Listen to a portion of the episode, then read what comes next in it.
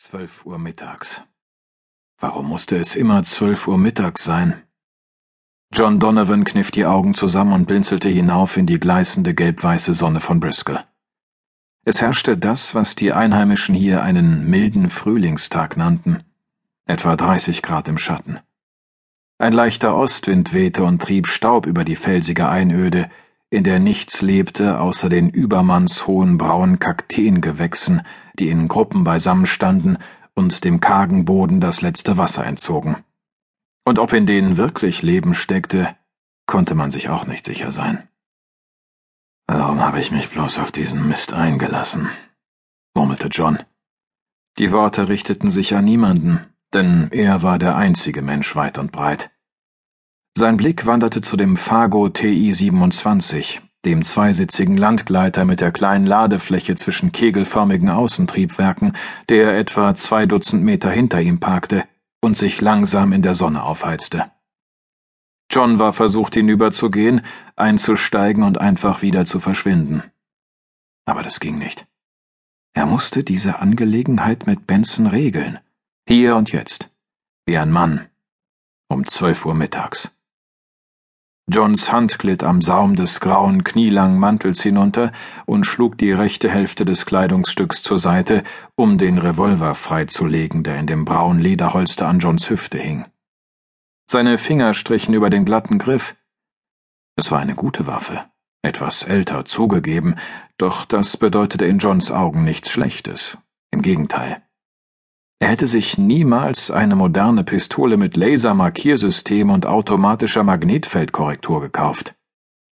Damit konnte selbst ein Affe schießen, vorausgesetzt die empfindliche Elektronik fiel nicht aus, was regelmäßig passierte, wie John zu Ohren gekommen war. Unzuverlässige Spielsachen waren nichts für ein Leben auf den Randwelten. Wenn hier draußen etwas kaputt ging, das man nicht mit einem normalen Werkzeugkasten und ein paar Kenntnissen in Elektronik und Mechanik reparieren konnte, war man aufgeschmissen. Aus genau diesem Grund setzte John auf traditionelle Wertarbeit, was wiederum der Grund dafür war, dass er den zwölfschüssigen Santi CG bei sich trug und warum er noch immer einen Frachter der Cambria-Klasse flog. Manch einer nannte John deswegen altmodisch. Vielleicht war er das. Er vertraute auf Waffen, Raumschiffe und moralische Prinzipien, die sich im Laufe der Zeit bewährt hatten.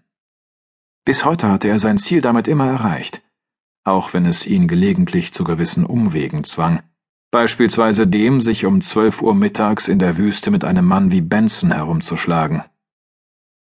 Zwischen den Felsformationen am Horizont, die in den wolkenlosen Himmel aufragten, als habe sie jemand mit einem riesigen Hammer von unten durch den hart gebackenen Erdboden getrieben, wurde eine Staubwolke sichtbar, die rasch näher kam. Ein schwaches Dröhnen begleitete sie, der Antrieb eines schweren Gleiters. Dem unregelmäßigen Auf- und Abschwellen des Geräuschs nach zu urteilen, war die Maschine nicht in bestem Zustand. Die Staubwolke verschwand in einer Senke, und als sie wieder daraus hervorkam, erkannte John das Fahrzeug, das dafür verantwortlich war. Es handelte sich um ein robust aussehendes geschlossenes Modell mit Scheiben, die hinter behelfsmäßig aufgesetzten Metallblenden verborgen waren, so dass Fahrer und Passagiere nur durch schmale Schlitze nach draußen schauen konnten. Benson gehörte offensichtlich zu der Sorte Mensch, die hinter jedem Felsen einen Hinterhalt erwartete. Allerdings gehörte er augenscheinlich nicht zu der Sorte Mensch, die ihre Ausrüstung pfleglich behandelte.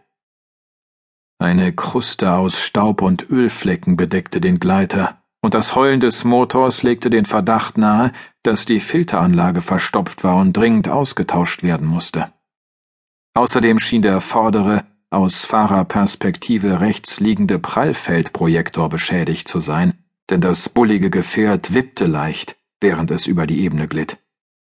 Alles in allem wunderte sich John über den Zustand des Fahrzeugs.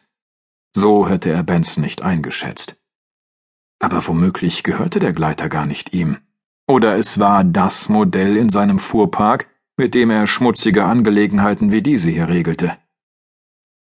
Mit einem letzten Aufrühren des Antriebs schob sich der Gleiter zwischen ein Kakteentrio und ein paar Felsbrocken, die am Fuß der Hügelkette lagen, die hinter Johns Rücken aufragte